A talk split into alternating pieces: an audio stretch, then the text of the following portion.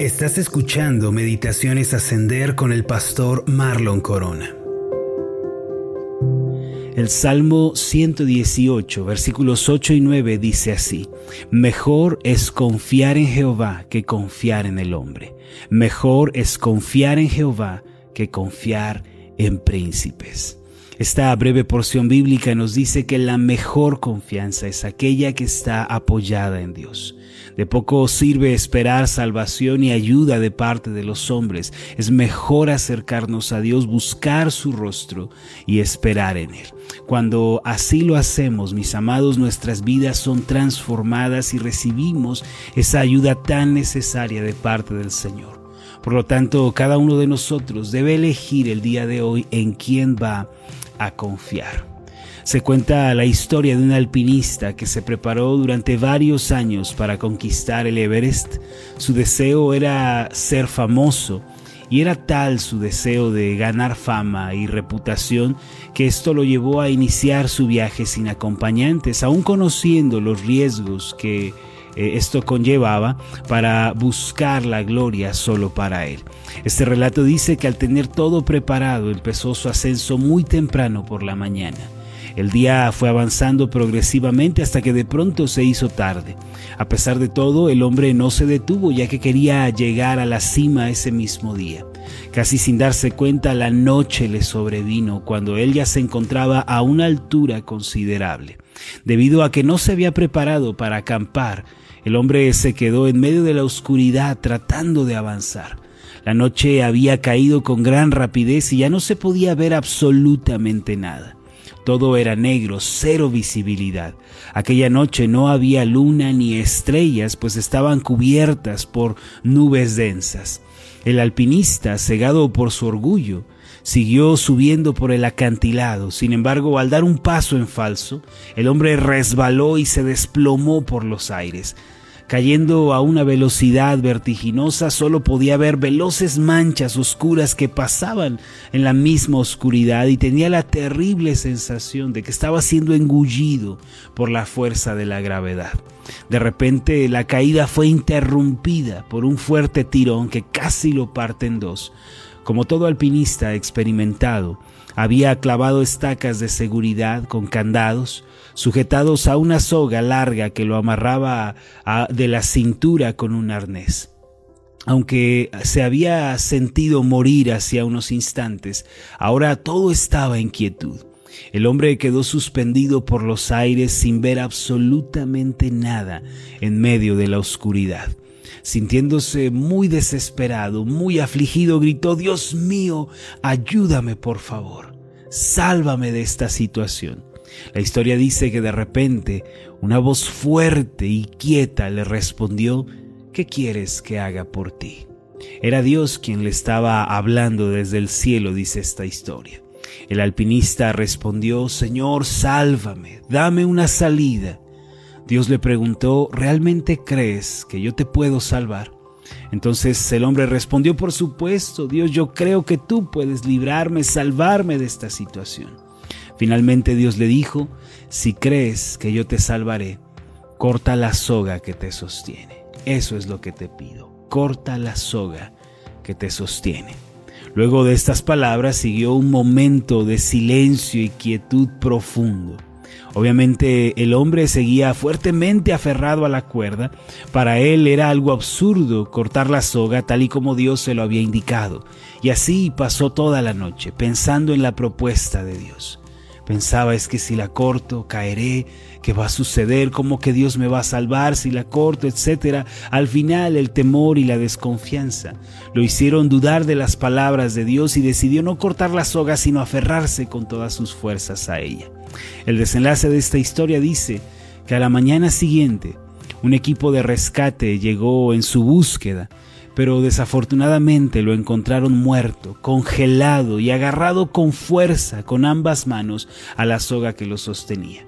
Lo asombroso de todo esto es que el hombre se encontraba colgado a solo un metro y medio del suelo. Ya que no fue capaz de cortar la soga y confiar en Dios, murió en medio del frío y de la oscuridad. Proverbios capítulo 3 versículos 13 y 14 dice lo siguiente. Bienaventurado el hombre que halla la sabiduría y que obtiene la inteligencia, porque su ganancia es mejor que la ganancia de la plata y sus frutos más que el oro fino. Aquí se nos dice, mis amados, en pocas palabras, que el mayor tesoro en la vida es la sabiduría, pues ésta produce un fruto más valioso que el mismo oro. Sin embargo, ¿cuál es la sabiduría a la que se refiere este pasaje y cómo se relaciona con la historia de este hombre? Mire, la mayor sabiduría que puede adquirir una persona en esta tierra, en este mundo, es la de confiar en Dios y descansar en Él. Mientras no confiamos en el Señor y seguimos nuestro propio camino, pensando que nosotros lo haremos mejor o que nosotros tenemos la respuesta, eso no pasa de ser un acto de necedad. Por eso el mayor acto de sabiduría es el de descansar y confiar en nuestro buen Dios. Esta es la sabiduría que si queremos ser felices, mis amados, todos debemos buscar. La Biblia nos enseña con toda claridad que el destino de la necedad es la infelicidad, el quebranto y el fracaso. Sin embargo, el destino de la sabiduría es paz, es vida, es esperanza, Aquellas personas que dieron la espalda a Dios, que siguieron sus propios pensamientos, arruinaron sus vidas y trajeron mucho dolor a su corazón. Un buen ejemplo de esto es Saúl en la Biblia, el primer rey de Israel. Aunque en un principio confiaba en Dios y le era obediente, un día su corazón se llenó de arrogancia y terminó dando la espalda al Señor. Siguió sus propios pensamientos y su engañoso corazón solo para terminar arruinado y muy herido. Si queremos confiar en Dios, en primer lugar nosotros debemos tomar una importante decisión. La escritura dice en el Salmo 20, versículos 7 y 8, Estos confían en carros y aquellos en caballos, mas nosotros del nombre de Jehová nuestro Dios tendremos memoria. Ellos flaquean y caen mas nosotros nos levantamos y estamos en pie. Este pasaje dice que hay quienes confían en carros y en caballos. Obviamente se refiere al salir a la guerra, al enfrentar eh, eh, enemigos, ¿no? ejércitos, adversarios. Pero en nuestra vida nosotros también tenemos esta clase de luchas. Tenemos eh, el enemigo del pecado, el enemigo de la ansiedad, viene contra nosotros el ejército de la desesperación y hay quienes confían en carros y en caballos, es decir, hay quienes confían en sus métodos, en su propia manera de hacer las cosas, en su propia experiencia. Pero dice el salmista, nosotros confiamos en el nombre de Jehová nuestro Dios. Cuando tenemos problemas, miramos a Dios, acudimos a Él, le buscamos de todo corazón.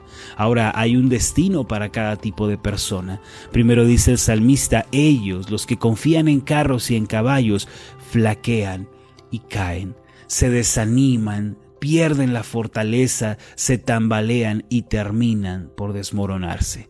Mas nosotros, los que confiamos en Jehová, los que nos acordamos de Él, dice, nos levantamos y estamos en pie. Aunque vengan problemas, nos ponemos de pie, eh, resurgimos de la situación y dice el pasaje, estamos de pie, que significa estamos firmes, estamos confiados, estamos seguros. Así que mis amados, la pregunta está en el aire todavía, ¿en quién confiamos nosotros el día de hoy? ¿En quién va a confiar usted? Tenemos que elegir entre las fuerzas y los métodos del hombre o el Señor y su palabra. Además de todo lo anterior, la Biblia nos enseña que la sabiduría va a afectar nuestra vida por completo. Es decir, la confianza en Dios nos llevará a vivir de manera diferente, pero la necedad, si escogemos el camino de la desconfianza, también nos va a afectar de una manera profunda. Santiago capítulo 3 versículos 17 y 18 dice, pero la sabiduría que es de lo alto, es primeramente pura, que quiere decir limpia. Después pacífica, es decir, produce paz. Amable, es benigna, que produce el bien. Llena de misericordia y de buenos frutos, sin incertidumbre ni hipocresía. Y el fruto de justicia se siembra en paz para aquellos que hacen la paz. Yo los invito el día de hoy para que en el lugar en el que estamos, en la situación que estamos viviendo, confiemos en el Señor. Ríndanse delante de Dios. En lugar de vivir a nuestro modo, siguiendo nuestro camino, acerquémonos a Dios, depositemos en Él la esperanza. En conclusión, la persona que desea ser plena, primero debe confiar en Dios, debe apartarse de la falsa confianza que yace en el mundo terrenal y debe buscar la confianza que es según Dios. Esta es la sabiduría celestial que transforma la vida. Seamos sabios, busquemos esa sabiduría, confiemos en Dios. Vamos a hacer una oración juntos. Amoroso Dios y Padre Celestial, queremos ser gente sabia, no gente necia Hoy nos damos cuenta que el hombre sabio, la mujer sabia, es aquel y aquella que confían en ti, que te buscan de todo corazón, guardan tu palabra y la obedecen. El hombre necio es aquel que va siguiendo su propio camino, que se aferra a sus propios métodos. Ayúdanos a ser personas que confían en ti, que son sabias, que no van por la vida dando tumbos, tropezando, debilitándose, sino que, como dice el Salmo, estamos de pie fortalecidos los que confiamos en ti. Padre, ayúdanos a resolver los problemas, las aflicciones, las tribulaciones que nos salen al encuentro cada día. Ayúdanos a llevar la carga, que haya descanso y paz en nuestros corazones, pues tú eres el Dios del descanso y la paz. Fortalécenos, te lo pedimos. En el nombre de Jesús. Amén y amén.